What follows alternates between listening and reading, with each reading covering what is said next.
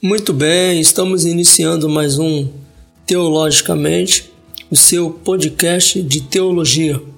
Eu sou John, estudante de teologia. Então, eu me chamo Renan, tenho 20 anos, sou estudante de filosofia.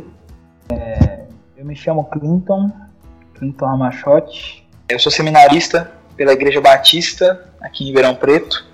Sou Ageniro, tenho 25 anos, sou da primeira Igreja Batista em Mogi das Cruzes. Atualmente estou estudando administração. Em comemoração aos 501 anos da Reforma Protestante, desde que Martinho Lutero fixou as 95 teses no castelo de Wittenberg no ano de 1517.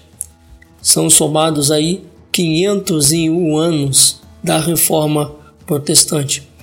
E em comemoração, no dia 31 de outubro, que é comemorado o dia da Reforma Protestante, estamos lançando esse podcast especial.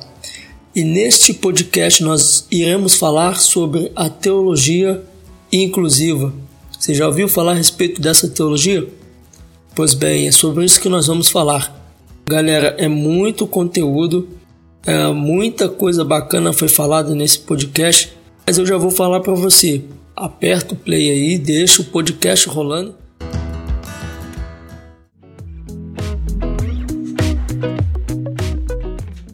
Mas antes da gente iniciar o podcast, quero pedir para você para seguir as nossas redes sociais. Eu vou deixar abaixo o link para que você possa estar indo direto às nossas redes sociais. Vou pedir para que você também esteja nos apoiando através do Apoia-se Teologia. Eu também vou deixar, é claro, o link para que você possa estar indo direto a, a, ao nosso site e estar contribuindo.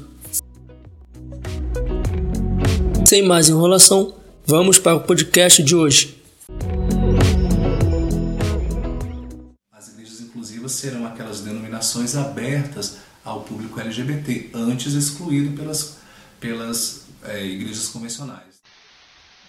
Eu vou pedir para o Renan começar e depois, quem quiser, pode ficar à vontade para comentar. Mas o que, que é a teologia inclusiva? Bom, uma, uma perspectiva mais assim de horizonte de reflexão teológica, a teologia, a princípio, não deveria é, ter um nome junto com ela, né?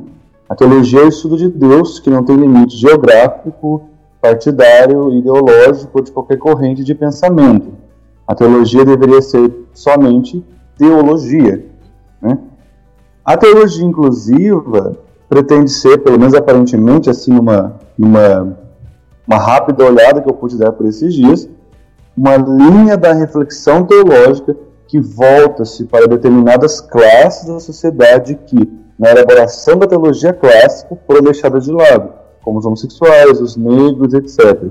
Utilizando-se para isso muito do método histórico crítico né, da Sagrada Escritura, utilizando, mesmo que sem saber, os métodos dos analistas da linguagem, Wittgenstein, Frege e Companhia Limitada, para que, através disso, numa análise de discurso bíblico, se promova uma teologia que valorize a classe dos indivíduos detectados como homossexuais, né? pelo menos o que deu para perceber, assim, a grosso modo, foi isso. Ela não tem, pelo menos, grandes representantes, como a teologia tem como Hans King, é, Leonardo Boff, Karl Barth, Copa Limitada, mas o que tem são polos de, de estudos e como aquela aquela é, estudiosa do vídeo que você mandou, alguns lugares que estão cada vez mais, tanto no protestantismo quanto no catolicismo romano, pelo menos nesses dois eu não vi nada disso no cristianismo é, mais oriental, ortodoxo, não vi nenhuma perspectiva disso.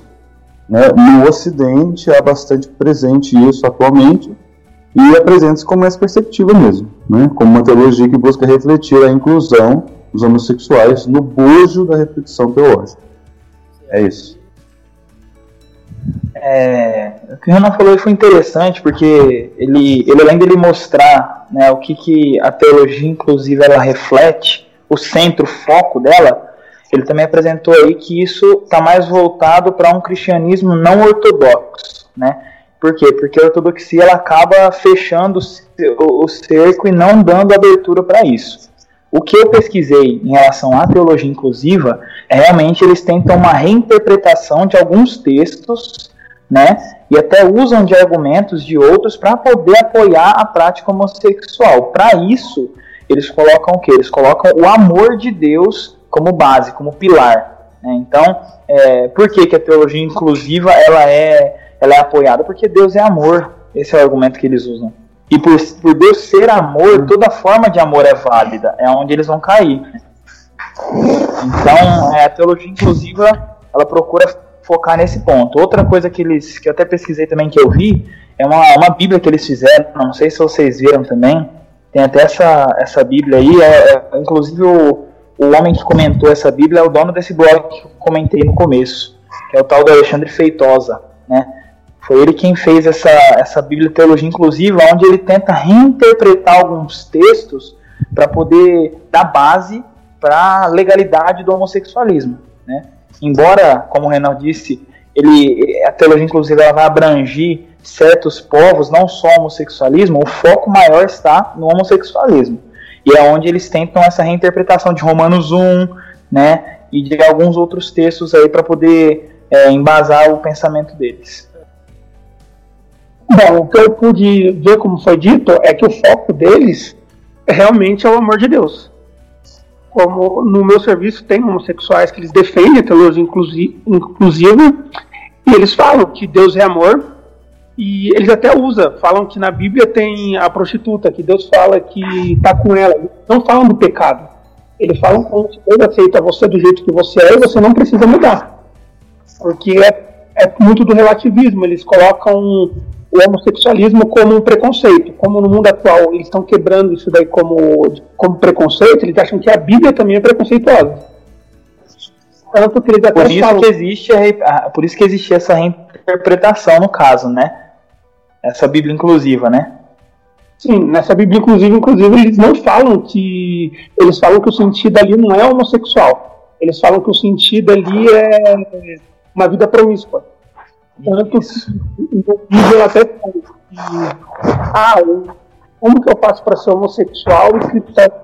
Ele fala, da mesma forma que você é um heterossexual sendo cristão. Eles não colocam o homossexualismo como o pecado. O pecado sim é a promiscuidade. E Deus vai te aceitar do jeito que você é. E eu acho que ele tem abrangido isso na teologia que tem entrado hoje. Muitas igrejas têm esquecido do pecado, né? E essa é uma. Claro, porque se a igreja aceita outras coisas que não aceitava antes, o homossexualismo é só mais um preconceito que vai ser quebrado e que a igreja vai ter que aceitar. É verdade. Isso começou com algo pequeno, pequeno e foi abrindo para outras coisas maiores, né?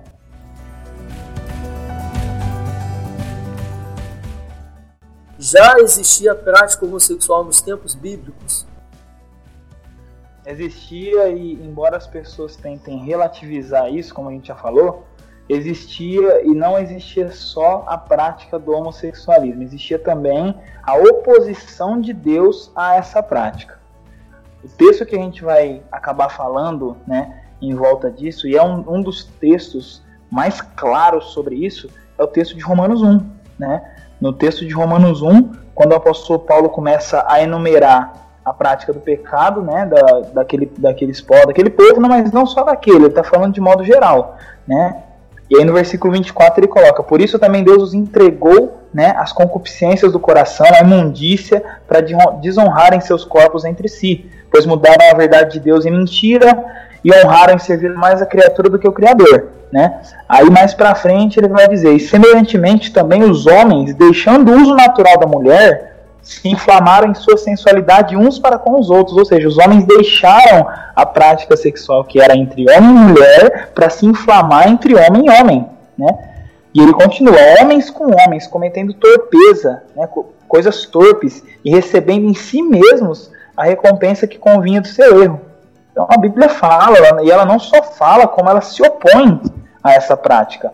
Né? E aí mais para frente, quando Paulo vai falar sobre é, os pecadores, ele coloca né, aqui, né? É, estando cheios, versículo 29 de Romanos 1, estando cheio de toda iniquidade, fornicação, malícia, avareza, maldade, cheio de inveja, homicídio, contenda, engano, malignidade, sendo murmuradores, aborrecedores de Deus, injuriadores, soberbos, presunçosos, Aí mais na frente ele vai colocar é, desobedientes aos pais, nécios, infiéis nos contratos, sem afeição natural reconciliáveis. E aí no final Paulo fecha o discurso dele no versículo 32, os quais, conhecendo o juízo de Deus, que são dignos de morte, os que tais coisas praticam, não somente fazem, mas também consentem com os que fazem. Então Paulo aqui, além dele se opor ao homossexualismo, ele, ele apresenta um, um argumento interessante todo pecado é abominável para Deus e todo pecado diante de Deus gera morte. Ele não faz separação nenhuma. E essas pessoas aí fora hoje, eles querem fazer isso. Eles querem colocar como se a gente visse o homossexualismo como sendo algo é, muito mais grave do que qualquer outro pecado, quando na verdade a gente sabe que é, é tão pecado, é tão abominável a Deus quanto qualquer outro pecado, né? Então Paulo coloca essa lista muito bem e ele coloca até quem desobedece pai e mãe aqui como alguém que está pecando e aborrecendo a Deus. Então, é, eu acredito que a Bíblia não só fala como ela se opõe, e esse é o argumento que eu apresento em Romanos 1. Bom, é, se a homossexualidade existia já nos tempos bíblicos, ou se a Bíblia fala da homossexualidade, vamos, vamos raciocinar o seguinte. Bom, a Bíblia, como o, o outro rapaz, desculpa, eu não, Clinton. eu não lembro o nome, isso Clinton falou, nesses termos e nesses versículos, nessas passagens, como em outras também, né, se refere claramente ao, eu diria não à homossexualidade, mas ao ato homossexual, né, porque a homossexualidade, prática. a prática, isso, porque a homossexualidade enquanto tendência interna do homem, né, enquanto é, instinto, enquanto Tentação. apetite, isso, aí vai ser objeto da teologia, por exemplo, de Santo Tomás de Aquino, Agostinho, etc., né? que é a questão do homem que se é inclinado ao mal por ocasião do pecado. Né? Não é esse o assunto da, da, da, dos, dos, versículos, mas sim a prática. Né?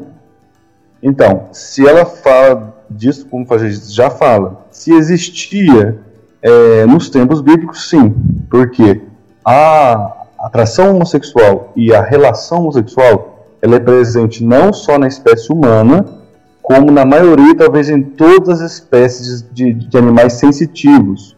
Então, há formigas homossexuais, leões, cobras, etc. Até plantas.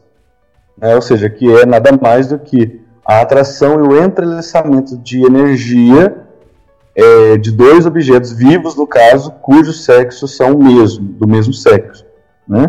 Então, se, se existia no tempo bíblico, já existia, né? porque a narrativa bíblica a narração da Bíblia que inicia narrando a história do povo de Israel já inicia num tempo que a humanidade já estava envolvida e elaborada na forma de um grupo, de uma comunidade, no caso, comunidade judaica, naquele tempo. Então já existia, bem provavelmente que sim. Porque não só isso, mas há narrações dos povos egípcios, sumérios, gregos, romanos, dos índios aqui no Brasil e de outros povos, por exemplo, da Ásia, da Escandinávia, etc. Então, a presença da homossexualidade é próprio, intrínseco à natureza é, sensitiva do, do, dos seres desse planeta, ou seja, tanto de animais quanto de homens. Talvez algumas plantas também, aí já é outra questão. Então, acredito que a partir do momento que você tem que falar que há uma interpretação errada, isso já prova que a Bíblia fala. Porque se eu tenho que mudar uma interpretação ou mudar algo, é sinal que ali está escrito algo que eu não concordo ou que eu quero dar algo para minha vida. Agora, então eu acho que aí nesse ponto, acho que é o ponto que fica mais claro que a Bíblia fala aí e deixa claro que a homossexualidade é pecado. O ato que você cometeu a homossexualidade.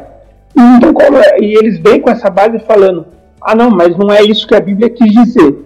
Então, a partir do momento que ele usa essa frase, não é isso que ele quis dizer, é porque está ferindo eles em algum ponto.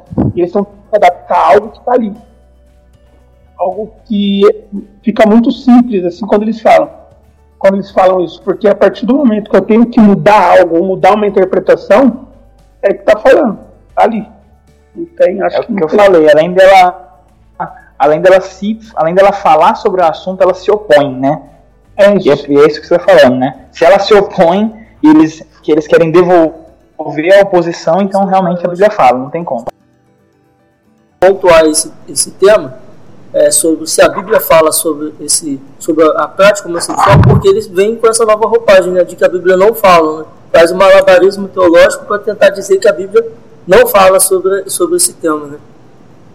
Então a gente vai ver, a gente pode ler, pode ver, reparar nas escrituras que ela fala assim, dessas práticas homossexuais. As igrejas inclusivas serão aquelas denominações abertas ao público LGBT, antes excluído pelas, pelas é, igrejas convencionais. E como a gente pode ver, galera, lá é, a partir de Gênesis capítulo 19, a gente vai ver nos falar acerca de Sodoma e Gomorra. Como que era ali aquele contexto cultural ali de Sodoma e Gomorra? E eu vi o Renan falando sobre isso aí, se ele puder, se ele, se ele tiver pesquisado alguma coisa, eu acharia interessante a opinião dele. Então, é, eu, pelo menos até hoje, é, foram poucos os assuntos que eu estudei e pesquisei sobre a, a, as duas cidades, né, Sodoma e Gomorra. É, aí, recentemente, assistindo o vídeo dessa mulher, que por sinal não concordo em quase nada, nem com a perspectiva histórica, nem com a análise bíblica e muito menos com a narrativa teológica dela. Mas assim, o que ela conseguiu trazer, eu não sabia e nem sei se de fato é verdade, mas que não reinava de certo modo a homoafetividade ou a homossexualidade como prática moral nas, nas duas cidades, Sodoma e Gomorra. O que reinava era uma punição, né? ou seja, os estrangeiros e as pessoas com crimes graves eram punidos com estupro, tanto homens quanto mulheres, né? Aí o crime grave de Sodoma e Gomorra seria quando os anjos vão bater a porta de Ló, se não me engano, e eles ameaçam estuprar os anjos, né? Assim, numa perspectiva é, de reflexão teológica, estuprar um anjo é uma coisa assim é, tão ridícula quanto pensar em sexo dos, dos anjos, né? Uhum. É, é praticamente impossível. O anjo é uma substância pura, mas é claro, ali é uma narrativa bíblica, né? Então, por ocasião disso, por atentar um ato pecaminoso contra algo tão sagrado e tão sublime que é uma substância pura, que a identidade angélica, por atentar contra isso, as duas cidades foram punidas com a destruição. Pelo menos é essa interpretação que é que a que aquela mulher do vídeo, aquela estudiosa, aquela intelectual apresenta. A perspectiva mais clássica, não clássica no sentido é, de reflexão clássica, de pensadores clássicos, mas o que é no senso comum é de que era uma cidade que não tinha é, organização ética, então não tinha nenhum escrúpulo de moralidade sexual. O sexo ali era totalmente desregrado e a, ponto de ser usado como é, castigo, né? Então, aquilo que era usado, que foi criado por produzir a vida e continuar a espécie humana sua imagem e semelhança neste mundo, estava sendo de maneira errônea e como punição, então, um desvio, uma instrumentalização da criação de Deus. Talvez esse seja o ponto-chave da reflexão sobre Sodoma e Gomorra. Instrumentalização do sexo e má visão da criação de Deus. Interessante isso aí que você falou, inclusive da, da desse contexto, porque realmente as pessoas elas já tendem a dizer que o pecado de Sodoma e Gomorra foi o homossexualismo e eles se baseiam em, algumas, em alguns textos, em alguns argumentos e em algumas palavras que o texto traz, né? Gênesis 18, 20 vai colocar que o clamor de Sodoma e Gomorra tem se multiplicado e o seu pecado tem se agravado muito, né? Uhum. Então a gente vê que ali realmente a, alguma coisa estava acontecendo ali e era devassidão, era imoralidade que estava acontecendo ali mas não era só o homossexualismo, embora muitos pensem que seja, né? Mas não era só isso. A, a imoralidade ela estava em todo, em todo o seio daquele povo ali, porque aquilo estava se agravando, como diz a Bíblia, se agravar, aumentar, né? E aí outra coisa isso. que eles tentam trazer também é, é, é o significado da palavra sodomia, né? que o significado da palavra sodomia realmente dá conotação de, de uma relação é, é, homossexual. Eu não sei se em todos os dicionários traz esse mesmo significado, mas eu sei que em alguns que eu pude pesquisar, sodomia é, originalmente traz a ideia realmente de homossexualidade. E aí tem a ver com o que o, Renan falou sobre os anjos lá e a ideia do, dos caras de estuprar os anjos. Então eu acredito que houve ali sim é, o pecado do, do, da homossexualidade ali, isso aconteceu, mas eu acredito que não foi só isso. Eu acredito que Sodoma e Gomorra era depravada de tal maneira que acabou realmente se agravando isso e é o que a Bíblia acaba deixando claro pra gente, dizendo pra gente. Então, a gente tem essa história, a gente ouve a história, né, que Sodoma e Gomorra foi um, um lugar onde realmente houve homossexualidade, houve pecado, houve devassidão, e de fato isso houve, né.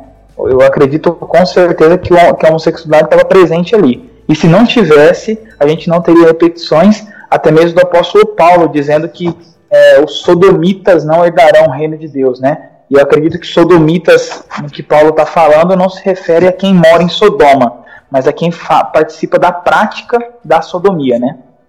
Eu acho que é isso.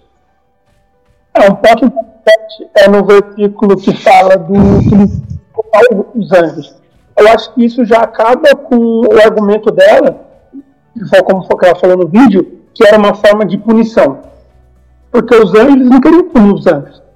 Eles queriam se aproveitar ali. Então eu acho que é um versículo que meio que tira o argumento dela. Ela vai tentar fazer mudar, mas não vai ter como você falar, ah, vamos punir o anjo. E o, desse ponto de Sodoma e Gomorra, acho que isso acabou dando nesse nessa ideia que Sodoma e Gomorra só, o pecado que reinava era só a homossexualidade, acabou abrindo brechas para homossexuais acharem isso normal. Foi uma brecha que eles usaram para entrar, porque Sodoma e Gomorra era depravado de maneira geral. Só que quando você só pecado, acabou que a igreja começou a falar: ah, não, o homossexualismo é, um peca é mais pecado do que uma mentira. O homossexualismo é mais pecado, é pecado mais grave. Com isso, acaba que começou a surgir como se fosse um preconceito, que não fosse um pecado. Sim. E com isso você abre Esse espaço... preconceito realmente existe. Ele existe, mas assim, a gente precisa entender que, esse, que tem, tem dois lados, né? Tem um lado que, minimi, que minimiza muito e outro lado que maximiza muito esse, esse problema, esse pecado da, da homossexualidade, né? A gente sabe que existe de fato, né? E, mas assim, não é dessa, da, da maneira como dizem. Né? Infelizmente, é o que você falou. Por causa da, do, do, relativismo, as pessoas foram pensando assim, não, é, eu só minto, né? E a minha mentira ninguém vê. Ela não está exposta para as pessoas, né? Eu não estou fazendo isso em público. As pessoas não estão sabendo disso. Então, tipo assim, é menor do que a prática do homossexualismo. Se o cara tá lá se deitando com outro, né? Então, eu acredito que é uma visão errada que também precisa ser corrigida, né? É, pecado é pecado, independente da maneira e de como ele é praticado. Pecado é pecado. Dos sodomitas, e a gente pode ver que lá em Deuteronômio, capítulo 23, o versículo 17 e 18 diz: Das filhas de Israel não haverá quem se prostitua no serviço do templo, nem dos filhos de Israel haverá quem o faça. Não trarás salário de prostituição, nem preço de sodomita à casa do Senhor teu Deus, por qualquer voto, porque uma e outra coisa são igualmente abomináveis ao Senhor teu Deus. A gente pode ver que a, a, os, a prática, é, como falou aqui, preço de sodomita à casa do Senhor teu Deus, ou qualquer voto porque uma outra coisa são igualmente abomináveis ao Senhor teu Deus. Então a gente pode ver que isso já foi algo que foi abominado, é, algo abominável por Deus. É, você citou aí, falou de, de, não herdarão o reino de Deus, é, é, acho que se eu não me engano em 1 Coríntios capítulo 6. Então, é, o apóstolo Paulo disse em 1 Paulo. Então a gente pode ver que essa prática sodomita, é, a sodomia, assim, ela é, é praticamente um vício de Sodoma. Era um vício. Isso estava relacionado a, a, a, a, gente pode dizer, a prostitutas culturais na época, né? Prostitutas culturais, é, ou homens e mulheres que eram dedicados à, à idolatria licenciosa. A gente pode dizer assim. Então a gente pode ver que já na, na palavra de Deus já é condenado pelo Senhor é, essa prática, a sodomia, né? Então, esse basicamente era o contexto de Sodoma e Gomorra. Como vocês disseram muito bem, eu também concordo, que não era somente a prática da o pecado da homossexualidade, mais para frente, que era uma gama de coisas que Deus tirou contra aquela, contra aquela cidade, é, contra Sodoma e Gomorra. Ezequiel capítulo 16, deixa eu abrir aqui, Ezequiel capítulo 16, Ezequiel capítulo 16, versículo 49, que diz o seguinte. Vamos lá. Diz assim: Eis que esta foi a iniquidade de Sodoma, tua irmã, soberba, fartura de pão e próspera tranquilidade, teve ela e suas filhas, mas nunca amparou o pobre e o necessitado. Este é um texto usado pelo nessa teologia inclusiva, teologia gay, para dizer que esse não foi o motivo de Sodoma e Gomorra ter sido destruído. Ele se baseou aí em Ezequiel capítulo 16, versículo 49, para dizer que, é, que esse não foi o motivo de, de Sodoma e Gomorra ter sido destruído. Consequentemente, eles estão anulando é, o pecado de homossexualidade de Sodoma e Gomorra. Mas é, justifica eles usar esse versículo de Ezequiel capítulo 16? Eu acredito que não. Eu acredito que não e. Quer falar primeiro, Renan? Bom, é, a princípio, de fato, não há nessa profecia e nesse trecho nenhuma citação à homossexualidade. Mas não quer dizer que no desse conjunto, né, não há nada que indique uma presença, porque ali fala de ociosidade, né, glutulência, indolência e etc. Ou seja, são princípios que, embora não estejam no ato sexual, motivam, né? Por exemplo, quando uma pessoa está na ociosidade, os pensamentos que ouvem na cabeça dela são, obviamente, né, pensamentos vãos, etc. Já dizia a antiga regra de, de São Bento, né? É, cabeça vazia, oficina do diabo. É exatamente isso. Então, são princípios que talvez não estejam necessariamente no ato, mas estejam por trás, como assim um plano de fundo. Eu não preciso falar de tal coisa, mas eu aponto o princípio que leva aquilo. Então eu creio que não, não, não anula, não. Até porque a Bíblia não é composta apenas dessa passagem. Ela tem que ser encarada como um corpo em que não é apenas um autor, são vários autores, mas que inspira é o único e mesmo Espírito, né? Então isso tem que deixar bem claro. E eu ainda acrescento mais, viu, Renan? Eu acrescento que aqui, quando, quando Ezequiel vai dizer, né? É, eis que esse foi o pecado. Qual que foi? Soberba, fartura de pão, abundância e ociosidade. E aí lá no versículo 50, que é o próximo versículo, vai falar que eles se ensoberbeceram e fizeram abominações diante de Deus. Então, essas, essas abominações, o que, que seriam essas, essas abominações?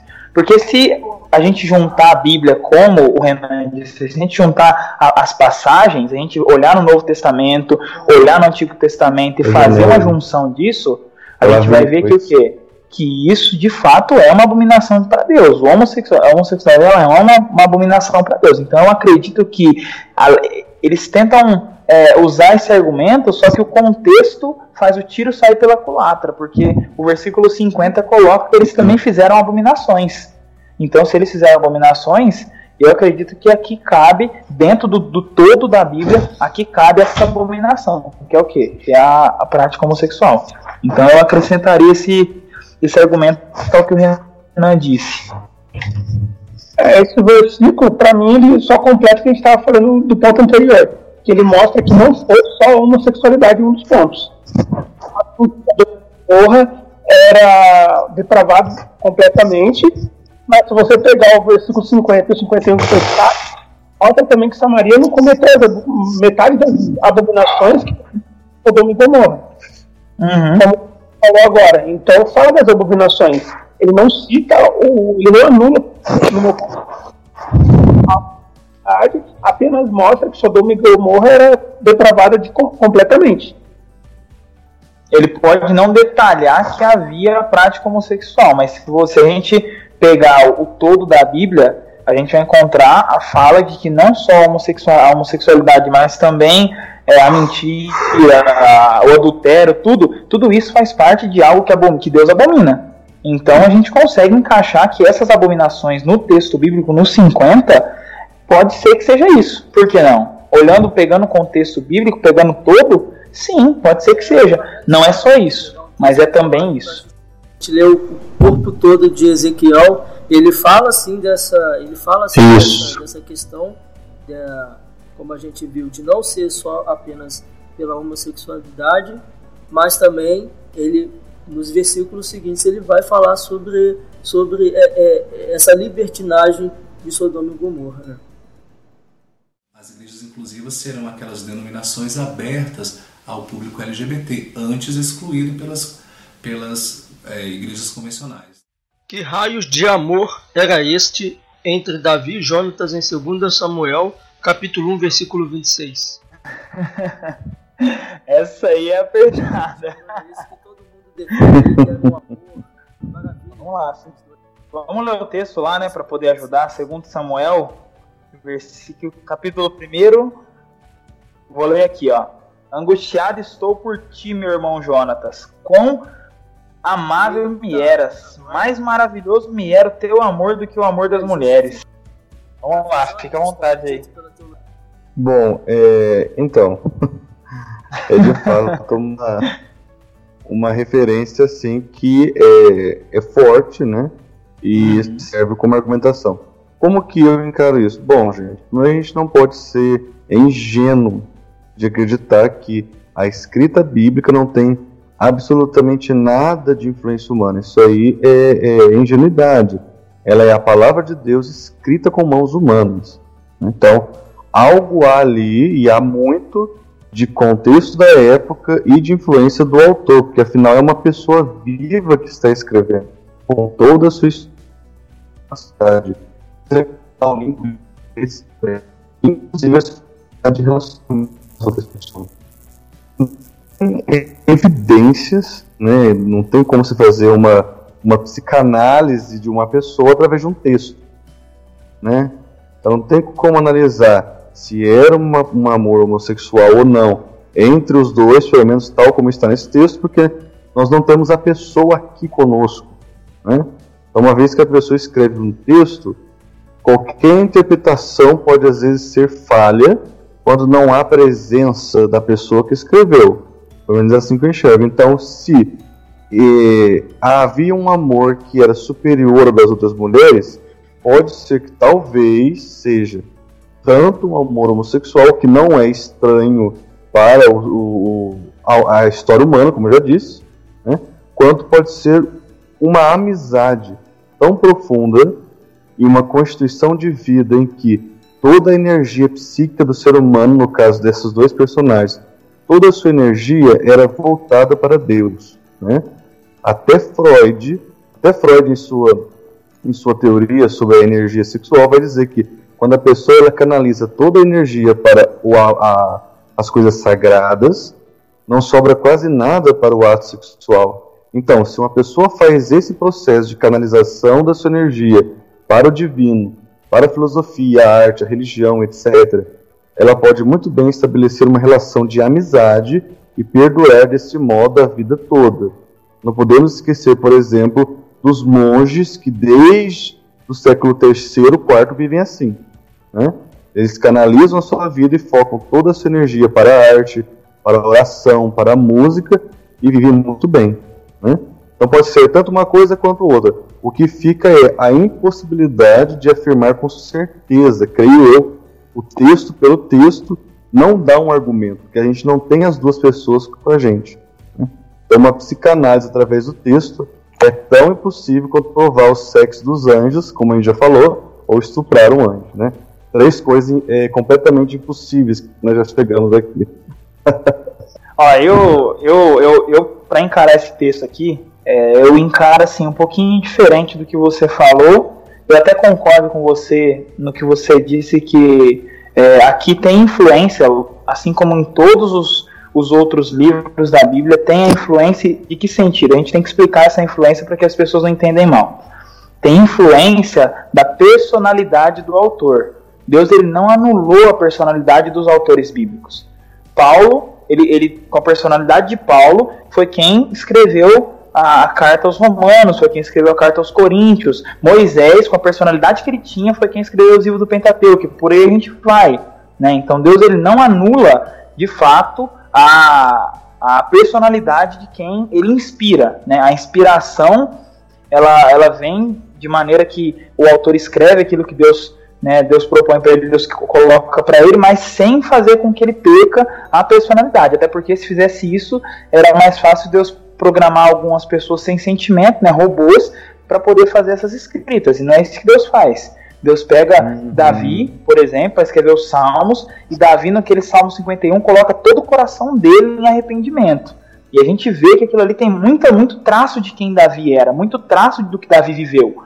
Né? A gente encara o Salmo 51 hoje lendo sem saber como Davi via aquilo que ele escreveu. Né? Porque o, texto bíblico ele tem o primeiro direcionamento, que é quem recebe primeiro é, o escrito, e ele tem depois o segundo, que somos nós, estamos recebendo hoje, tempos e tempos depois. Né? Tanto que a gente não consegue aplicar uma passagem que foi direcionada especificamente para um, o, povo de, de Israel, para hoje, da maneira como ela foi escrita. Senão a gente vai acabar fazendo besteira. Né? Levítico 19, não fareis né, a, a barba, não cortareis as pontas, as extremidades e tal. E aí, a gente vai fazer isso? Não, entendeu? Não é desse jeito. Então, é, eu, eu, concordo com isso aí. Mas para encarar isso aqui, é, eu, eu até assim, eu, até o que eu compreendo hoje é que Davi, ele, por ser um homem ali no contexto de rei, né, e, e no contexto em que eles viviam, os homens eles tinham sim mais de uma mulher, né, no caso.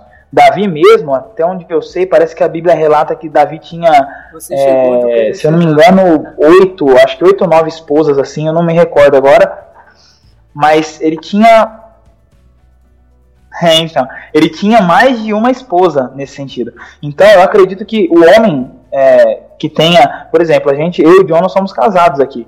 Nós partilhamos de um amor para com nossas esposas que é único. Não tem como. Se eu tiver, se a gente tivesse mais de uma mulher, já não seria a mesma coisa. Porque eu teria que dividir isso, né? E se eu divido isso, já não é mais a, aquele amor que de fato era no começo. Então, eu entendo esse texto, olhando para isso, que quando Davi ele coloca esse amor que ele tem mais do que o amor pelas mulheres, ele está colocando aqui que o que ele teve com Jonatas foi algo tão específico, tão focado, tão único, que era diferente do amor que ele tinha pelas mulheres, porque ele tinha mais de uma mulher, ele não tinha uma só. Jonatas era um amigo, aqui ele fala irmão, né? Angustiado estou por ti, meu irmão Jonatas, né? Então, e aqui ele está lamentando, né? Porque, é, se eu não me engano, o contexto aqui foi onde Jonatas foi morto.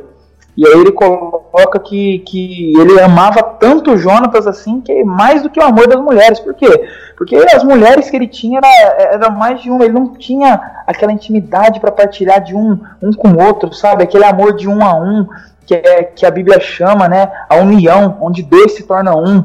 Antes, antes era uma, duas pessoas, agora é uma só carne. Então eu acredito que Davi não desfrutava disso. Né? Ele desfrutava do quê? De mais de uma mulher né? Então a demonstração de, abre aspas, amor para mais de uma mulher, então não tinha isso. E aí, dentro desse contexto, talvez eu tenha que concordar com ele que realmente o amor que ele sentia por, por Jonas, a intimidade que eles tinham como irmãos, porque se a gente for ver todo o contexto, tanto de Samuel quanto de, de outros é, livros do Antigo Testamento, onde relata essa amizade de Davi e Jonas, a gente vai ver que realmente é, é, aquele irmão que Deus colocou na vida da pessoa e você, é aquele cara que você não imaginava até ontem que esse cara podia ser tão próximo de você. Que você pensa assim, meu, esse cara é meu irmão de outra mãe.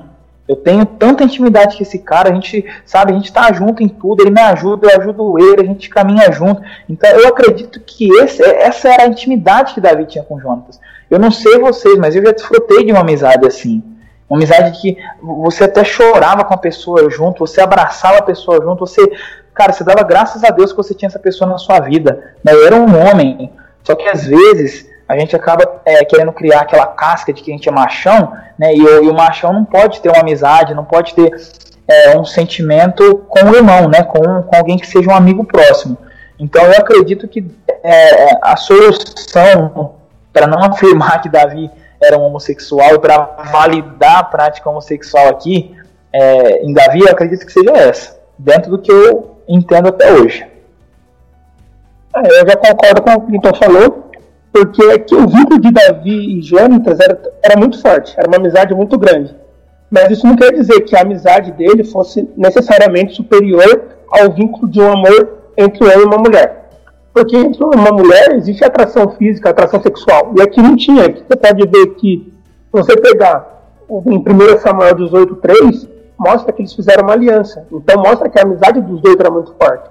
E essa ideia do homossexualismo, veio quebrando, veio quebrando muitos paradigmas. Porque quando eu era pequeno, era comum você ver duas meninas andarem de mão dadas, duas meninas andarem com braços entrelaçados, e não era nada demais. Sem que houvesse maldade, né? Sem que houvesse maldade. Era normal dois homens se abraçarem, tinha amizade verdadeira.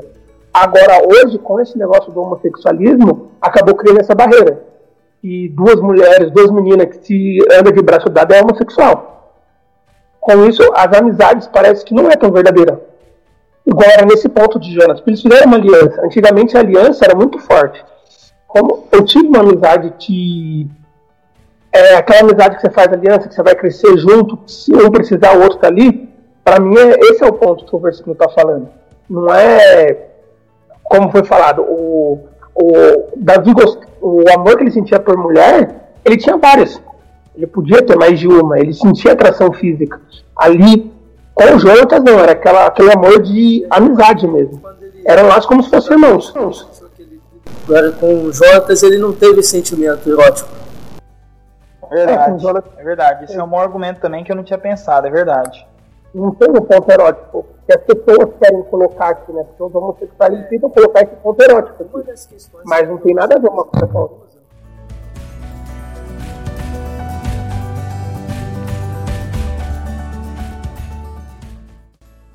Eles, eh, além de dizer que Davi e Jonatas eles tiveram esse amor, usando essa passagem bíblica, eles também chegam a dizer que Jesus e João eles também eram homoafetivos, tinham esse sentimento, tinham esse, relacionamento homoafetivo. Como a palavra vai dizer que era discípulo amado, Jesus chegou a falar sobre essa prática homossexual, os apóstolos também falaram. No começo aqui a gente chegou a falar aqui de Paulo, mas eu acho importante a gente frisar isso e reforçar isso para que isso fique bem, bem entendido. Essa análise que muitos fazem de fazer a união entre amor e homossexualidade ela é errônea porque você pega um termo da língua, no caso o amor, você aplica para um outro termo, de maneira que sempre uma coisa liga a outra. Então você não pode nunca pensar entre amor entre duas mulheres do mesmo sexo tem a ver uma relação sexual, ou seja, você aplica uma palavra no único sentido, e não é isso, né? Ou seja, a relação que se estabelece entre um mestre e um discípulo, discípulo amado, aquele que você transmite todo o seu conhecimento, seja na cultura judaica, seja de qualquer outra cultura, se você pegar. A gente pegar, por exemplo, os monges da China, por exemplo, que tem esse hábito do mestre e do discípulo, que a vida toda acompanha, né? Ou, por exemplo, os estudiosos gregos que tinham os seus, seus discípulos, né? Sócrates tinha, Platão e etc. Então, tem a relação de discípulo e mestre. E o amor entre essa relação não é, não é absurdo, justamente porque na relação discípulo e mestre há sempre outros objetos. No caso dos gregos, o amor ao conhecimento. Né? No caso dos monges da China, o amor a uma vida tranquila, a paz de espírito.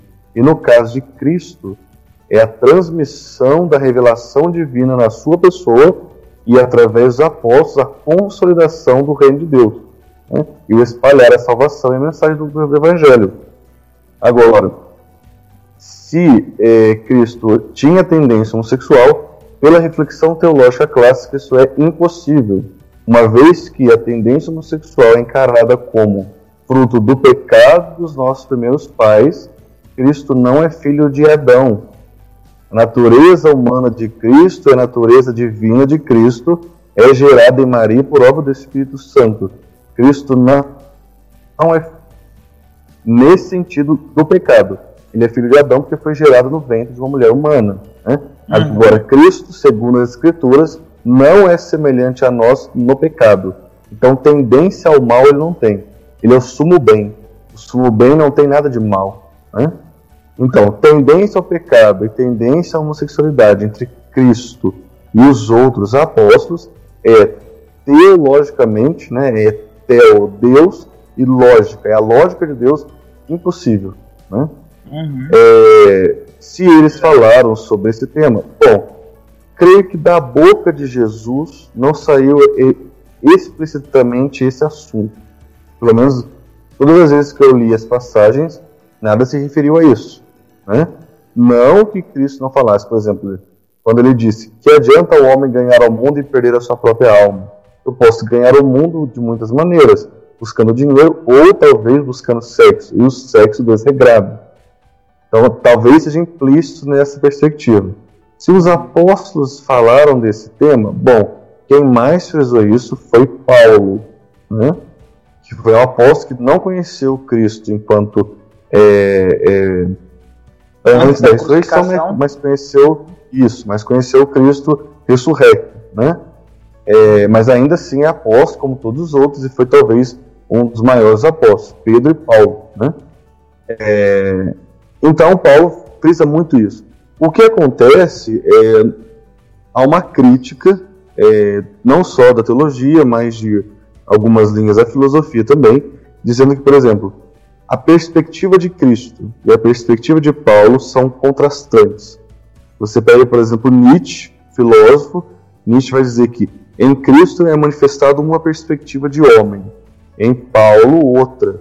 Em Cristo, Jesus de Nazaré, uma perspectiva mais humana. Em Paulo, por ser de origem grega, por ser mais racionalizado e por ter absorvido a cultura é, da lei judaica e unido numa síntese na sua personalidade, ele tende a ser mais rigoroso, enquanto Cristo mais humano.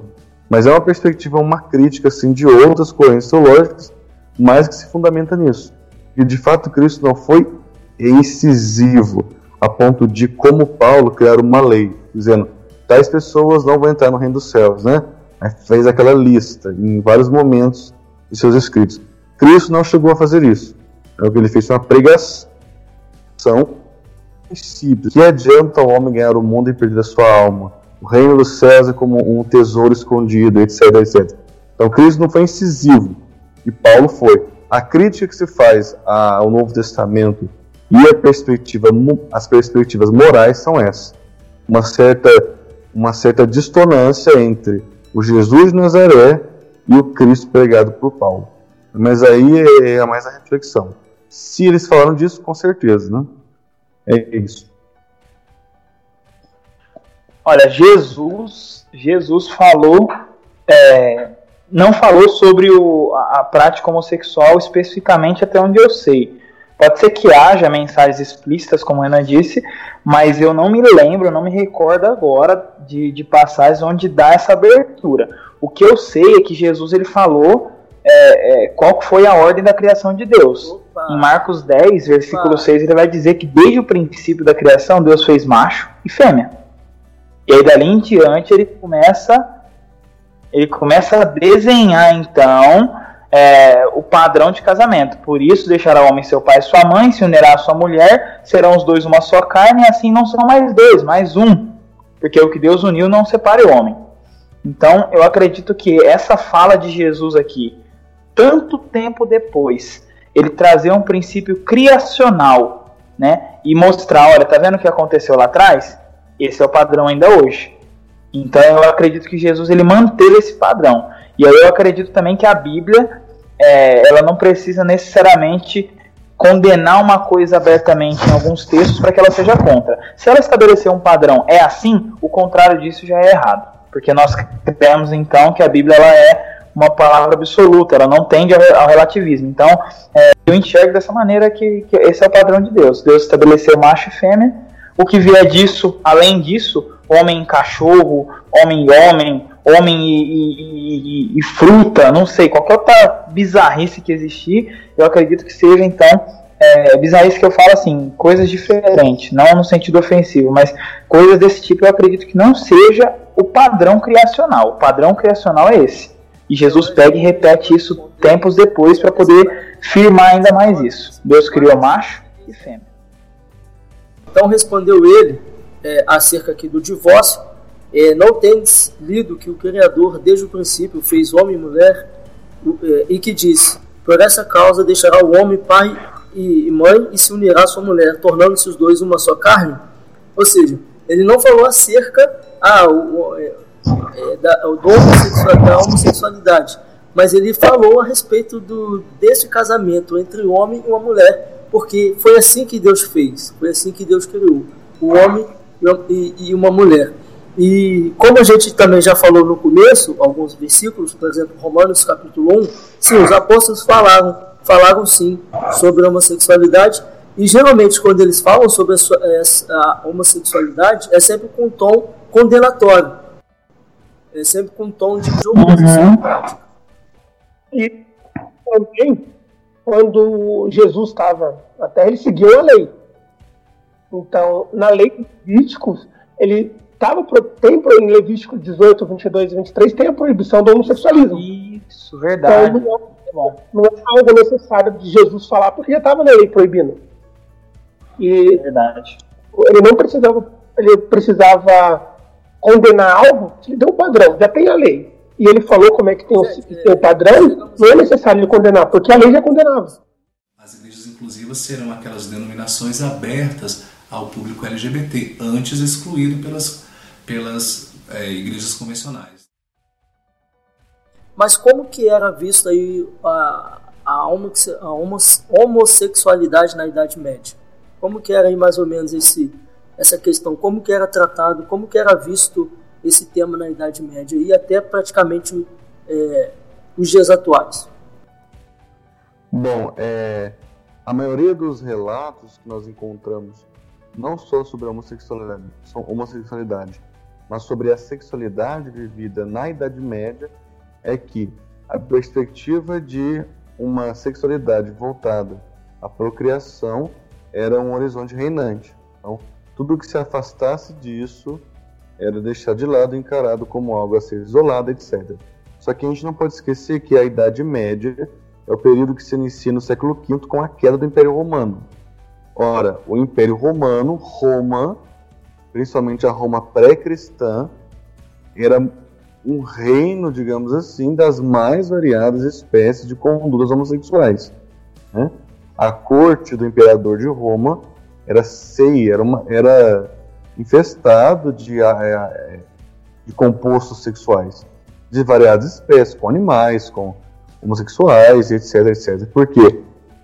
a religião antiga, o paganismo antigo, isso aqui quem assistiu o filme, é, o filme é, é, O Código da Vinci, de Dan Brown, vai se recordar. O paganismo antigo alcançava Deus através do sexo. Então a transcendência para a religião antiga, para o paganismo, era que Deus era alcançado, a transcendência era alcançada através do sexo. Bom, com a pregação cristã, e outra, detalhe, no período antigo, não só a homossexualidade nas cortes imperiais era permitido, quanto a pedofilia. Aliás, a pedofilia no Oriente, até isso, até hoje, acontece desvariadamente. A prostituição e, e o abuso de menores de idade. Foi com o advento do cristianismo e a pregação do reino dos céus e a pregação de uma conduta moral que as sociedades da época e as sociedades em, aos quais a igreja ia alcançando, que a conduta moral foi cada vez mais sendo cristianizada. O que veio acontecer, e tanto com a homossexualidade quanto a bissexualidade, a gente não pode se esquecer disso, né? Há pessoas que sentem atração pelos dois sexos. Então, a sexualidade em si era enxergada como um modo de louvor a Deus através da procriação. Tudo que era afastado disso era considerado um crime ou algo muito perverso. O que, que acontece quando é, você proíbe alguma coisa e não trata daquilo? Você reprime. Então, de certo modo, sempre houve homossexualidade na história humana. E na Idade Média continuou havendo, de, como todas as eras. Só que juntamente com isso havia a pregação da igreja, dizendo, olha, está errado, é pecado, sexo tem que ser um louvor a Deus, etc. Mas ao mesmo tempo haviam pessoas, como sempre houve, que eram cristãs e homossexuais. Né? Porque também a gente não pode ligar a homossexualidade à promiscuidade. Uma coisa é tendência, outra coisa é a prática. Né? Então, haviam também na época escândalos internos não só homossexuais, mas, mas por exemplo, o Papa João XII era um Papa acusado de fazer. O Papa Alexandre VI, a filha dele visitava o seu quarto. Agora, longe de é, criarmos um ceticismo contra o cristianismo, você tem, no mesmo período, no século XVI, em que havia o Papa Alexandre VI, você tinha a reforma das comunidades religiosas com Santa Teresa d'Ávila e João da Cruz. Então, é, mas a gente pensar assim que o cristianismo não falha no período histórico. Sempre Deus levanta pessoas, né? Então a homossexualidade é presente na Idade Média e é tratada nessa perspectiva. Vai ser criticada depois, principalmente com Freud e os psicanalistas, porque foi colocado um tema em que não se podia conversar. Quando eu não posso falar sobre um tema e eu mesmo assim continuo sentindo aquilo e eu não posso manifestar, eu qual que é, qual que é a consequência disso? Ainda continua a prática ainda continuou em ambientes mais fechados, nos círculos mais fechados. Quais eram os círculos mais fechados da Idade Média? Os círculos religiosos. Né? Então é um efeito assim que é, você foge do assunto, mas ele insiste a se manifestar. Né? Mas é isso, então havia homossexualidade e era enxergado como uma coisa má, como uma fruto daquilo que a gente já conversou, da tendência ao homem para o mal. Só que juntamente com isso, por ocasião do, contexto histórico, era um assunto medo, um assunto que não se podia ser tocado. Nós sabemos que a homossexualidade é intrinsecamente da natureza humana. Então nós devemos, como nós estamos fazendo nesse áudio, falar sobre, né? O erro, talvez, do período da Idade Média foi não falar. Agora, a gente também não pode julgá-los com o nosso olhar, porque eles não tinham nem a psicologia evoluída, nem a ciência evoluída, nem nada disso, né? Então é isso. Do que ele falou aí, o, o que eu ia destacar é, é essa, essa ideia de espiritualizar a, a, a cerimônia, né? A, a união homossexual naquela época, né? Eu acredito que de lá para cá é, isso foi sendo dividido, né? De modo que hoje, por exemplo, é, eu, eu pelo menos enxergo que não é a maioria que deseja é, se casar numa igreja porque acredita que o, o, casamento homossexual é espiritual, é algo que transcende e tal. Hoje eu não vejo isso. Eu vejo que os homossexuais que querem se casar dentro de uma igreja, dentro de uma paróquia hoje, são aqueles que querem só é, se opor a, aos religiosos, querem se opor à igreja, querem é, confrontar, querem, enfim. Eu acredito que a motivação seja essa. Né? Pelo menos os relatos que a gente tem hoje da mídia é que essas pessoas fazem isso para provocar, não para realmente é, ter essa, essa união. Então, eu, de lá para cá, eu acredito que isso foi se perdendo e se dividindo, né? Mas é, é impressionante como que, mesmo naquela época, mesmo sem é, a, a, ciência que a gente tem hoje, mesmo sem a tecnologia que a gente tem hoje, eles já estavam afundados nessa prática e já estavam fazendo dessa prática é, tentando né, fazer dessa prática um padrão para a época. Né? De lá para cá, isso foi tentando se tornar mais normal, mais comum. Né? De modo que as pessoas hoje. É, que o Ademiro falou uma coisa interessante. Eu também, quando eu era pequeno, eu via na escola as meninas de mão dada tal. Meu, eu via aquilo ali como se fosse algo normal. Eu, para mim, não tinha nada demais ali. Elas não estavam se, se pegando às escondidas, né? Eram amigas. Aí hoje não, hoje se a gente vê, a gente já fica assim, aí será que é ou não é?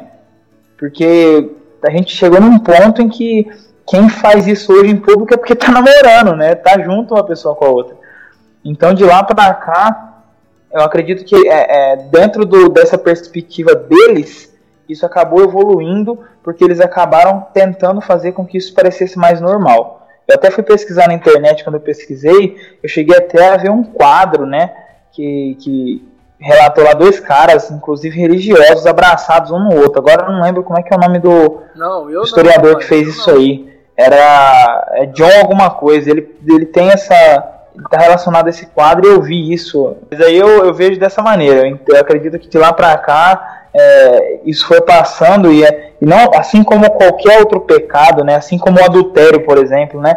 Eu, eu, eu ouvia antigamente que o adultério ele era visto até como um crime em alguns lugares, né? Agora hoje não. Hoje o adultério ele é algo normal, mas tão normal que até facilitaram o divórcio para quem quem adultera. Né? Então eu acredito que essas, é, isso acabou. É, eles estão tentando já desde o começo, eu acredito desde a época de Sodoma, vamos colocar assim.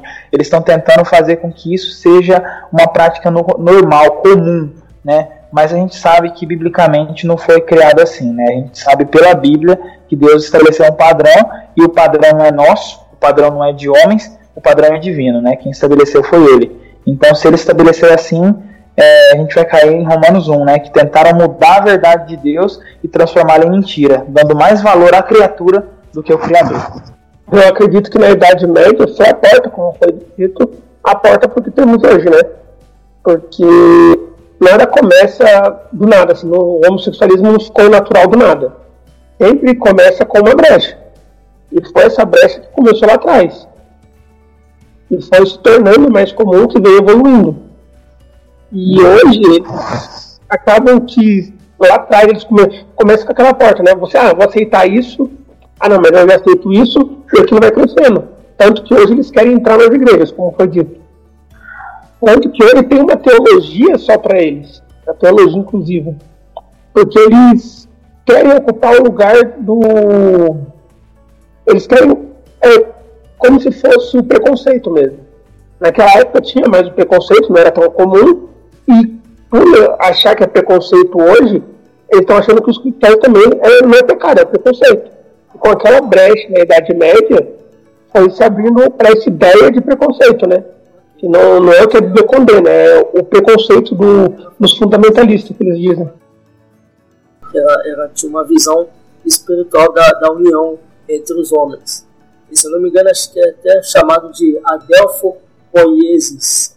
Então eles é, tinham essa ideia de que era uma união. Isso aí. Mas eu acho algo tão contraditório que nesse mesmo artigo que eu li, eles vão dizer que os casamentos, é, até mesmo, não era baseados na procriação, mas era baseado na partilha de riqueza. Ou seja, um momento eles falam, nesse artigo falam que algo está relacionado a algo espiritual e, e depois vai dizer que está relacionado à partilha de riqueza. Mas enfim, eles estão, nesse artigo, eles estão encontrando alguns documentos, até como o Clinton falou, é, é John Boswell. É, John Boswell ele vai e achou alguns, alguns documentos para tentar trazer essa legitimidade desse, desse relacionamento. E algo que eu achei interessante também na Idade Média era a respeito da peste negra também, que era atribuído a eles também. De alguma forma, é, a peste negra também começou a ser atribuída aos, homosse aos homossexuais, como a gente entende hoje, né? A, a, a prática da homossexualidade diziam que, que, que também era atribuído a eles. E a gente vai ver que na história existiram vários reis que também tiveram casos aí. É, a gente poderia falar aí Ricardo I teve aí também na história aí que era um rei inglês também teve casos aí que houve dele aí. Também teve, se eu não me engano, em Portugal, como é que era o nome? Não, não me lembro agora aqui. Portugal e Espanha. Não me lembro o nome aqui agora não. Mas teve também vários, houve, houve casos aí de reis também que se envolveram, como o Renan também falou, como o Renan também falou, é, a igreja também não ficou de fora, também houve casos aí dentro da igreja dessas, dessas práticas da, da homossexualidade.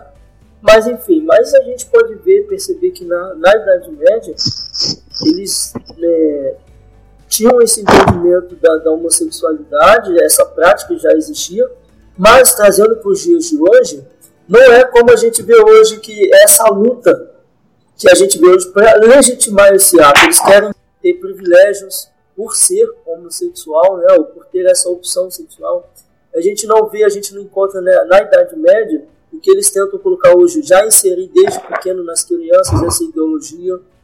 É, a gente não vê também na Idade Média essa construção teológica, que é um outro meio que agora eles tentam é, incluir isso de maneira intelectual, inserir essas ideias já no campo das ideias, inserir essas ideologias no campo das ideias. Usando a própria escritura, dizendo que Deus permite com que você possa praticar a homossexualidade.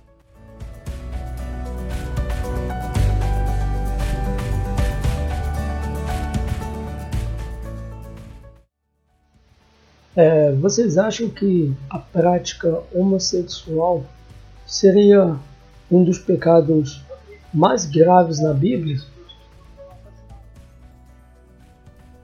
Eu acredito que a gente respondeu isso durante todas as nossas falas, né? Principalmente a primeira, né? A primeira pergunta que a gente respondeu, a segunda sobre, sobre Sodoma e Gomorra, a terceira pergunta sobre Sodoma e Gomorra a gente respondeu e a gente falou que o pecado deles não era só o, a homossexualidade, era algo assim mais é, generalizado, mais depravado em todos os sentidos. Então, é, a Bíblia diz claramente que é, em Romanos 1 lá que todos aqueles pecados ali são dignos de morte igualmente, né? Nécio, desobediente, pai de pai e mãe, é, mentiroso, caluniador, é, aborrecedor de Deus, invejoso. Então, para mim, eu acredito que está tudo no mesmo nível. A Bíblia é clara ao falar sobre isso aí. Eu acho que a gente, tudo que a gente falou até agora, especificamente sobre Sodoma e Gomorra, responde essa pergunta. É, é eu, eu, eu, eu raciocino o seguinte. É, eu me lembro que quando Cristo foi perguntado sobre isso, ele disse que todos os pecados serão perdoados ao homem, ou seja, todos os pecados podem ser perdoados, é, exceto o pecado contra o Espírito Santo. Né? Bom, a reflexão é, clássica da teologia encarou o pecado contra o Espírito Santo como o, a negação da misericórdia de Deus. Né? Eu me lembro aqui de um dos sermões do mestre Descartes. O mestre Descartes dizia: o que arde no fundo do inferno é o não. Então, o pecado mais grave da Bíblia seria o homem se enxergar como não merecedor da misericórdia de Deus. Ou seja, como misericórdia de Deus menor que o seu pecado. Pelo menos esse é o pecado contra o Espírito Santo, tal como a reflexão teológica clássica costuma dizer. Esse é o pecado mais grave da Bíblia. Achar que a misericórdia de Deus é menor do que o próprio pecado. Porque quando você diz isso, você diz que o sacrifício da cruz não foi suficiente. E isso talvez é o mais grave, porque aí você joga todo o sacrifício de Cristo no lixo, porque não valeu de nada. Né?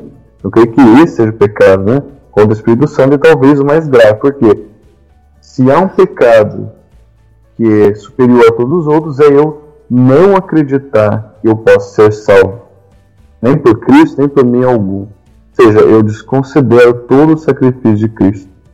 Eu jogo toda a perspectiva de um mistério e de um esforço da parte de Deus de salvar o homem, eu desconsidero tudo isso e digo: eu estou condenado.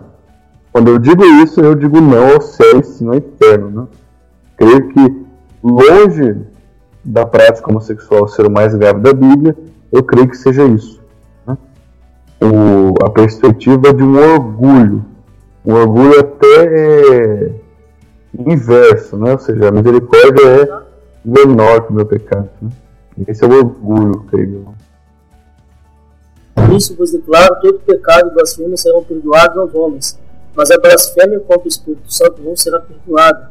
Se alguém proferir, proferir alguma palavra contra o Filho do Homem, é, ser-lhe-á isso perdoado. Mas se alguém falar contra o Espírito Santo, não lhe será isso perdoado, nem neste mundo, nem no porvir.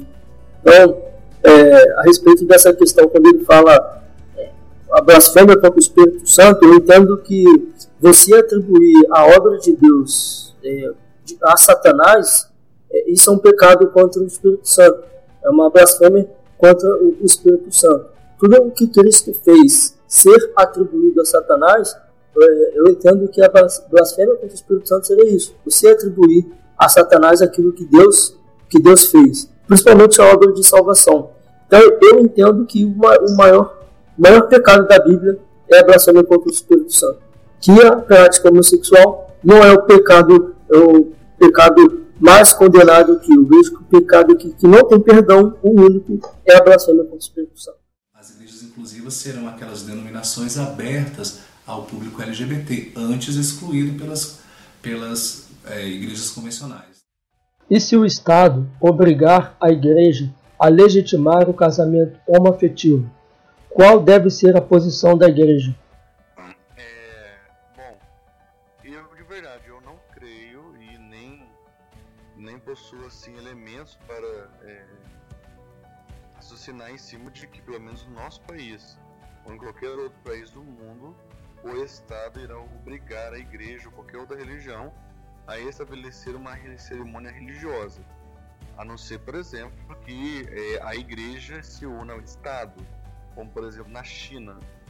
Há uma igreja que é unida ao Estado, embora que a igreja de verdade, pelo menos a, a que se mantém fiel ao Evangelho, continua celebrando é, em casas, fugindo do Estado, né?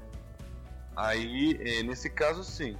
Do contrário, pelo menos nas, é, nos países que nós vemos, o Estado democrático de, de, direito ele é laico e ele é laico por essência. Então, a matéria de cerimônia religiosa não entra na legislação do, do Estado, né? a não ser que é, seja elaborado uma modalidade de Estado novamente que se una a religião. O que pode vir a acontecer é incidências maior do Estado na vida íntima das pessoas. Então, por exemplo, em alguns países é proibido você usar algum símbolo religioso. Tanto a cruz quanto qualquer outro símbolo você não pode. Não pode demonstrar a sua fé. Né? Então, é, o que eu vejo é isso. Agora, por exemplo, se o Estado obrigar a igreja a fazer isso, ou qualquer outra coisa que não esteja é, dentro da limitada possibilidade do Estado mexer, ou seja, há coisas dentro da igreja que o Estado pode mexer. É, por exemplo, o Estado pode determinar que tipo de organização é, dos, funcionários, é, é supostos salários de secretários, etc. Então, organizar a estrutura do, das igrejas, por exemplo, evitar que igrejas que estejam em perigo de desabamento sejam erguidas. Público. Agora, na fé, na doutrina, na moral, nos costumes, o Estado não tem que ter interferência alguma. Não só no cristianismo, como em qualquer outra religião. O Estado é o Estado e religião é religião. Pelo menos é assim que nós entendemos no Estado democrático de direito. Se isso vier a acontecer, se o Estado vier a interferir na igreja, se o Estado vier a dizer à igreja o que ela tem ou não tem que fazer no tocante à fé, a igreja tem a obrigação, como desde o primeiro século, no período da perseguição romana, nós cristãos temos uma clássica é, é uma clássica tendência a ser contra o Estado. Eu costumo dizer que a pessoa que é cristã ela é por essência, um revolucionário contra o Estado. Né? Então, por essência, o cristão ele é, mais, ele é mais do lado dos anarquistas do que do, dos que gostam do, do, do, Estado máximo. Né? Então, nesse sentido, de que o Estado não tem que se meter nisso. Se vier a se meter, a igreja tem que ser contra. Né? O Estado não tem autoridade espiritual, quem tem é a igreja. O Estado não tem que se meter se é pecado, se não é. O Estado, o Estado se limita a elaboração de leis e as suas execuções. Vamos dizer assim, desde 1700, quando foi elaborado o conceito de Estado pelos filósofos ingleses e franceses. O Estado não tem que se meter nisso. Se se meter, se ameaçar a fé da igreja, é papel dela ser a resistência. É isso aí. Eu acredito também da mesma maneira, eu concordo com isso aí, porque assim, a gente não pode interferir no direito da pessoa de se relacionar é, de modo que a gente é, obrigue a pessoa a não fazer aquilo. A gente não pode. Ninguém pode chegar no homossexual e falar assim: você não pode fazer isso aí porque eu acho errado, né? E você não pode. Não, isso a gente não pode. Porque realmente é, isso é, é a maneira que o cara está escolhendo de viver, a maneira que o cara está vivendo conforme os seus desejos e tudo mais. Mas dentro do, do âmbito da fé, dentro do, do âmbito que eu estou inserido, eu vou sempre me colocar como contra isso, porque Deus é contra. Eu também sou contra, a igreja tem que ser contra. Agora, semana depois de proibir e tudo, eu acredito que vai ter muita igreja abrindo as portas e cedendo, como já tem hoje as, as igrejas inclusivas, certo? Porém, eu acredito que vai ter muita igreja também, muitos pastores sendo presos, muitos líderes sendo presos, porque não vão se dobrar diante disso porque não vão aceitar isso. Eles vão realmente continuar pregando. Eu, eu sei de um caso de uma cidade em específico, uma cidade pequena, onde o prefeito tentou proibir que as igrejas falassem que a homossexualidade é pecado. Eles queriam que não falasse. O pastor de determinada igreja disse: Eu não posso falar que não é pecado porque a Bíblia fala. Então o que, que eu vou fazer? Eu vou expor o texto bíblico. O texto bíblico diz que é. Então eu vou expor. Resultado: o cara foi preso, né? Não, acabou não durando muito tempo porque é, algum, alguns outros meios começaram a interferir e acabou não, não, não vingando. Só que imagina só se isso pega de, de forma generalizada. Imagina quantas pessoas estariam sendo presas hoje só porque está colocando o que a Bíblia coloca. Eu acredito que o caminho é esse. Eu acredito que vai acontecer o que sempre aconteceu ao longo da história, né? O, o, o cristão ele, ele é sujeito ao Estado enquanto o Estado é sujeito à Bíblia. Quando o Estado deixa de ser sujeito à Bíblia, o cristão tem a obrigação de desobedecer o Estado. Eu lembro muito bem lá em Atos, quando eles tentaram fazer com que é, os, os, apóstolos parassem de pregar o Evangelho, e Pedro falou: Meu, importa obedecer a Deus, não aos homens. É isso que importa. O importante é obedecer a Deus. Se Deus falou que tem que ser assim, então tem que ser assim. O Estado falando que é ou não. E aí outro caso interessante é a história de John Bunyan, né? Que contam por aí que ele era um pregador do Evangelho, ele pregava tudo e ele foi preso, né? E aí os caras falam, meu, você tem que parar com isso aí. Eu prendi você porque você está pregando evangelho, está ensinando isso, isso, isso, isso para as pessoas. Então, eu vou fazer um trato com você porque você tem um filho em casa, você tem uma esposa, tá? Pro bem deles, eu vou soltar você, mas eu não quero que você volte a falar o que você estava falando. Ele vira pro oficial da polícia e diz: Olha, se você me soltar hoje, na hora que eu sair daqui, eu vou estar tá pregando na esquina. Ou seja, eu não vou parar de pregar, eu não vou ser contra o que é a minha fé, porque isso é o padrão. Então eu acredito que é dessa maneira. O cristão ele é sujeito ao Estado enquanto o Estado é sujeito à Bíblia. Do contrário, o cristão tem o dever, a obrigação de se, de se colocar contra o Estado. Bom, eu concordo com o que foi dito. O cristão deve ficar sempre com a Bíblia e se opor ao Estado, tem de se ferir os princípios bíblicos mas só um adendo, nos Estados Unidos teve um estado que eles aprovaram que era, era o pastor era proibido de fazer o casamento de era proibido de não fazer casamento homossexual. Depois eles conseguiram quebrar esse, esse decreto, mas durante um tempo foi não sei quanto tempo que ficou, mas chegou um pastor a ser preso porque ele se negou a fazer um casamento. E após ele ter se negado, que os pastores se reuniram e pediram para o Estado quebrar esse decreto, né? Mas há pouco tempo atrás já aconteceu nos Estados Unidos. Isso mostra que pode acontecer. Por mais que a gente fala que o Estado não pode se meter no, na questão religiosa, já aconteceu um caso nos Estados Unidos. E no Brasil já houve projeto de lei onde se um pastor se negasse, o casal se sentisse discriminado, ele poderia, o pastor poderia ser preso. Não sei o que aconteceu com esse projeto, não sei se já foi votado ou não, mas aconteceu isso. Aqui no Brasil, um projeto de lei. Então, pode ser que em pouco tempo isso aconteça assim. É, mas, isso está como... mais perto da gente do que a gente pensa, né? Sim, mas como foi dito, desde que o, se o Estado ferir os princípios bíblicos, deve ser desobedecido e está sempre com o padrão bíblico. É, e, e, também a gente tem que levar em conta nessa questão dos Estados Unidos que o modo de organização do Estado americano não é o mesmo que o nosso, né? Então lá eles votam por Estado. Então você tem Estado americano que aprova casamento homossexual, você tem Estado que não, Estado que aprova a pena de morte, o uso de drogas e Estado que não. Então a composição americana é mais a Constituição Civil americana, ela é mais passível de ser acontecido, né? e que, por coincidência ou não, é o país mais religioso e mais protestante do mundo. Então, acho que aí é uma análise que a gente tem que fazer histórica. Por que, que o país mais protestante do mundo está acontecendo isso? Que forças estão atuando lá? Né? Quais razões históricas? Não é verdade? E é verdade. agora, aqui no, aqui no nosso país, ah, esses projetos de leis existem, eu só não acho que eles vão para frente. Por exemplo, aqui no nosso estado, pelo menos no, eu tô achando que tá todo mundo tá aqui no, no, no, estado de São Paulo. No estado de São Paulo, tem gente de fora, eu Só acho. Só o John que não. Mas aqui, aqui não. Mas, por exemplo, aqui no estado de São Paulo tinha um projeto de lei de um, um cidadão daqui ele queria proibir o consumo de carne na segunda-feira. Então ele queria proibir que os estabelecimentos de carne vendessem carne e alimentos à base de carne, em memória dos animais. Só que assim, é a pessoa achar que pode interferir dentro da casa do outro. Entende?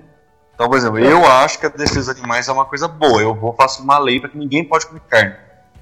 Então, não só isso, mas há projetos de leis cada vez mais absurdos. Mas eu acho que, assim como esse, o nosso país não passa para frente isso, pelo menos agora, com os resultados das últimas eleições no Congresso Estadual e no Federal, a gente tem pessoas de direita, pessoas que a moral e os costumes estão bem preservadas. Né? Embora que tenha uma uhum. ampla ala da, da, esquerda e continua lá, a direita deu um, um up enorme. Então, assim, no nosso país, se vier acontecer, vai demorar muito. Principalmente se Bolsonaro ganhar as eleições, essa perspectiva não vai ficar, é, pelo menos próximo do nosso, é, da nossa perspectiva. Os Estados Unidos têm esse acontecimento, sim, né? Por causa da organização, como eu falei, lá é diferente.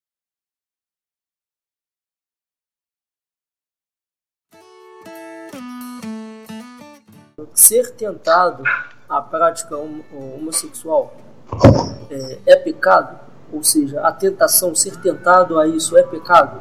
Segundo, é, existe o perdão de Deus, o, o, existe perdão em Deus para quem pratica, uh, para quem é homossexual ativo, homoafetivo, enfim. É, e qual é o repúdio que você daria aí à manifestação de ódio?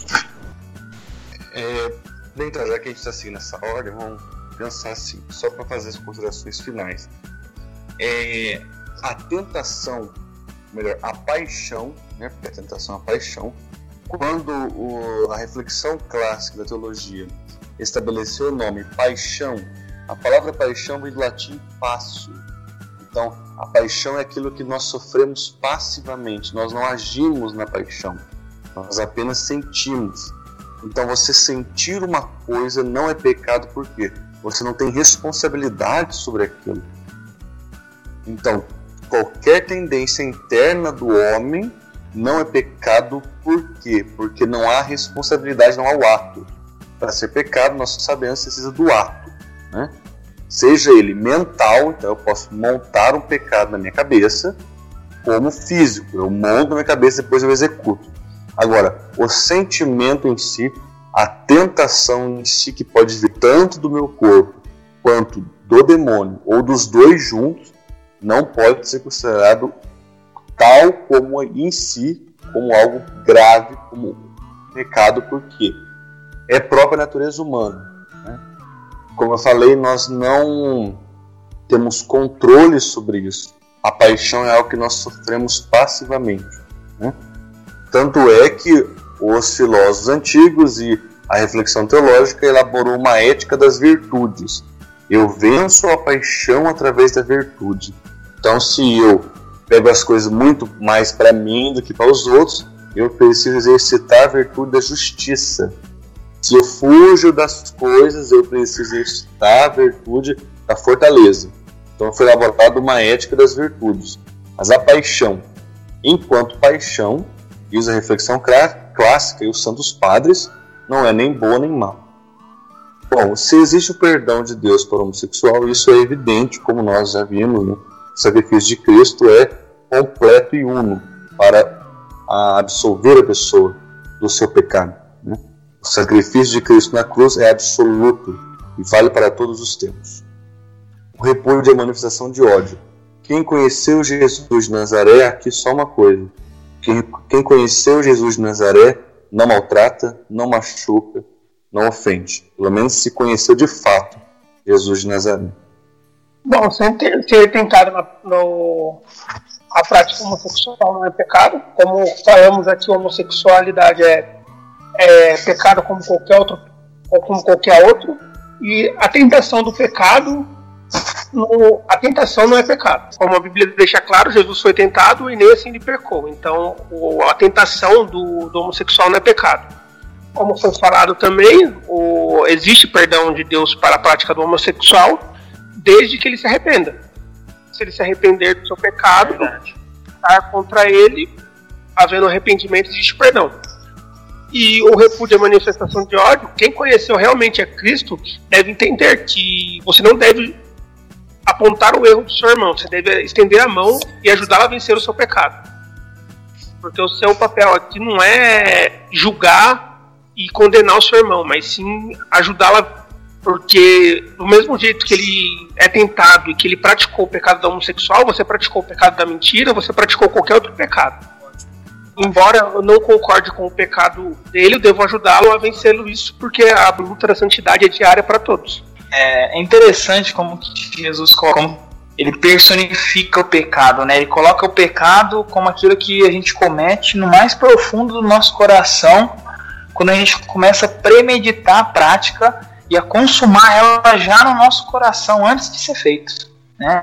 Ele vai dizer lá no, no Sermão do Monte, né, que o homem que olhar para uma mulher e desejar aquela mulher no coração dele, ele já adulterou com ela. Ou seja, não precisa ele ir até, até ela e, e, e praticar o sexo com ela. No fundo do coração dele, ele já desejou ela.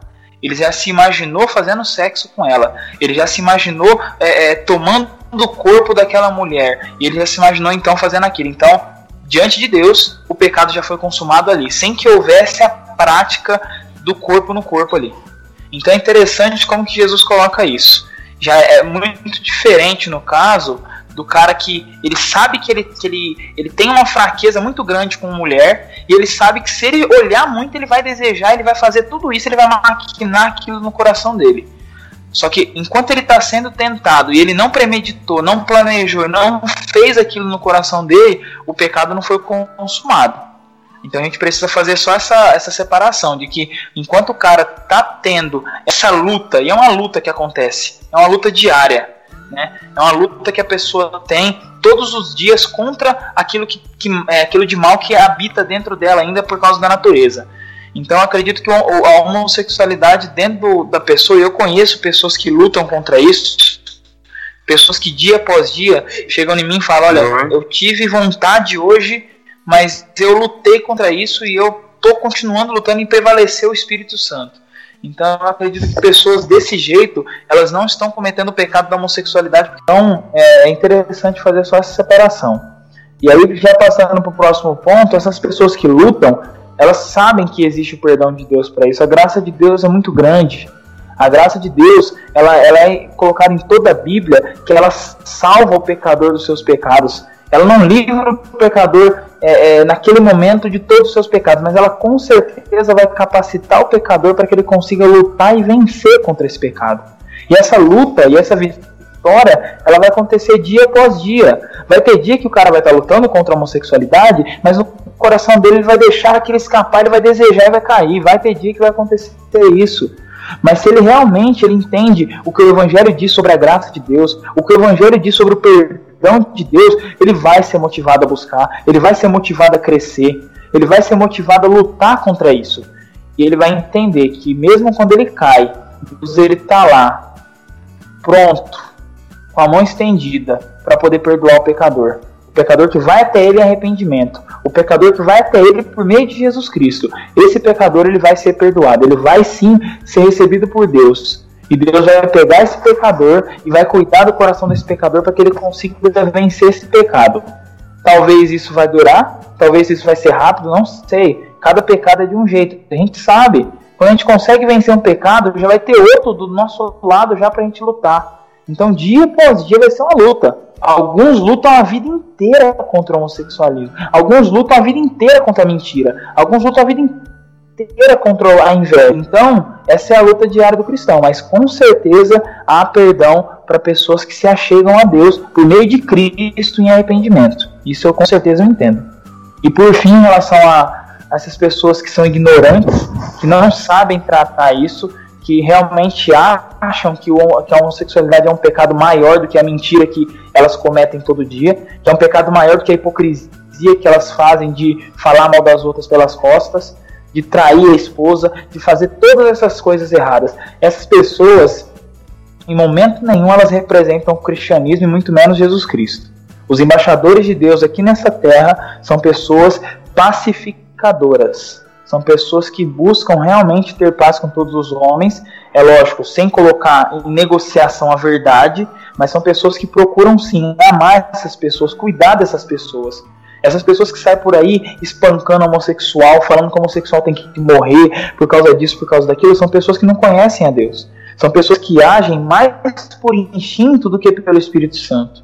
Se é que agem uma vez ou outra pelo Espírito Santo. São pessoas que são guiadas pelo próprio desejo do coração enganoso.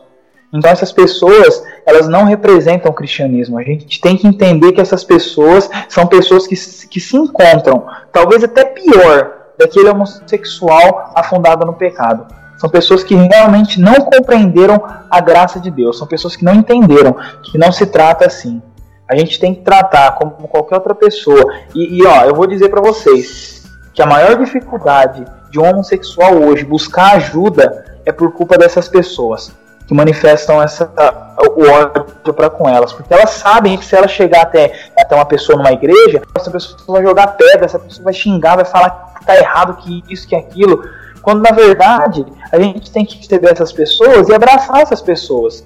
E pelo menos cuidar um pouco do emocional dessas pessoas, para depois a gente começar a cuidar então do espiritual dela, para que ela mude isso, para que ela vença isso.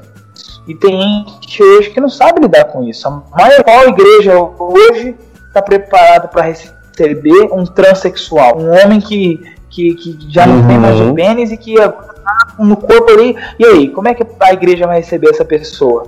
Como é que a igreja é. vai tratar essa pessoa? Então, o que falta hoje, além de empatia, é uma preparação para receber essas pessoas, para cuidar dessas pessoas. O mundo aí fora não vai amar essas pessoas. Quem vai amar essas pessoas são os discípulos de Jesus. Eu acredito que a nossa missão, a nossa responsabilidade é muito grande. E ela é maior do que a gente pensa. Porque a gente precisa fazer a diferença de forma que, que as pessoas olhem para a nossa vida e realmente entendam que nós vamos abraçar essas pessoas, mas ao mesmo tempo a gente vai ser contra a prática dessas pessoas. Ao mesmo tempo que a gente fala do, do da, da, homossexualidade, é, na visão bíblica, numa visão teológica, como numa visão mais, a gente pode dizer assim, conservadora, é, não com, com preconceito, mas com conceito formado a respeito do tema. É, é esse desafio de, de falar dessa forma com que possa ser esclarecido.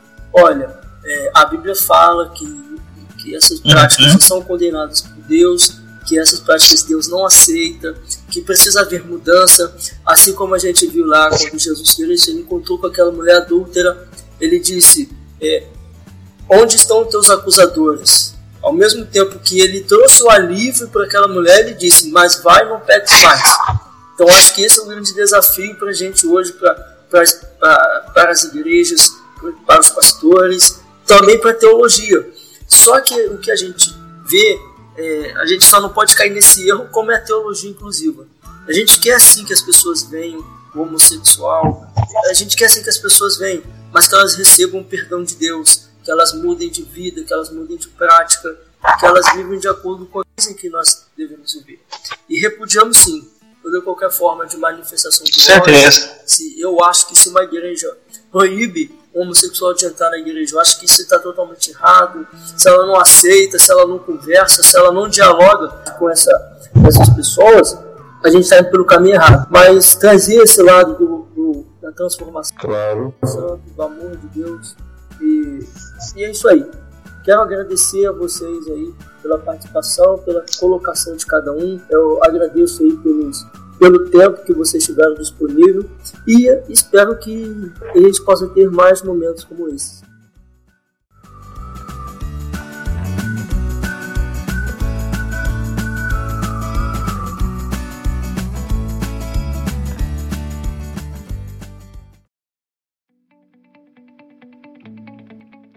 Você que ouviu até o final esse podcast, eu quero deixar aqui o meu muito obrigado Obrigado por ter nos ouvido. Espero que você possa ter aprendido com o nosso podcast de hoje. Espero que nós possamos ter, é, de alguma forma, contribuído na sua caminhada cristã. E não deixe de, é, de comentar, não deixe de compartilhar é, e não deixe de indicar para os seus amigos. Nós nos vemos até a próxima e Deus te abençoe.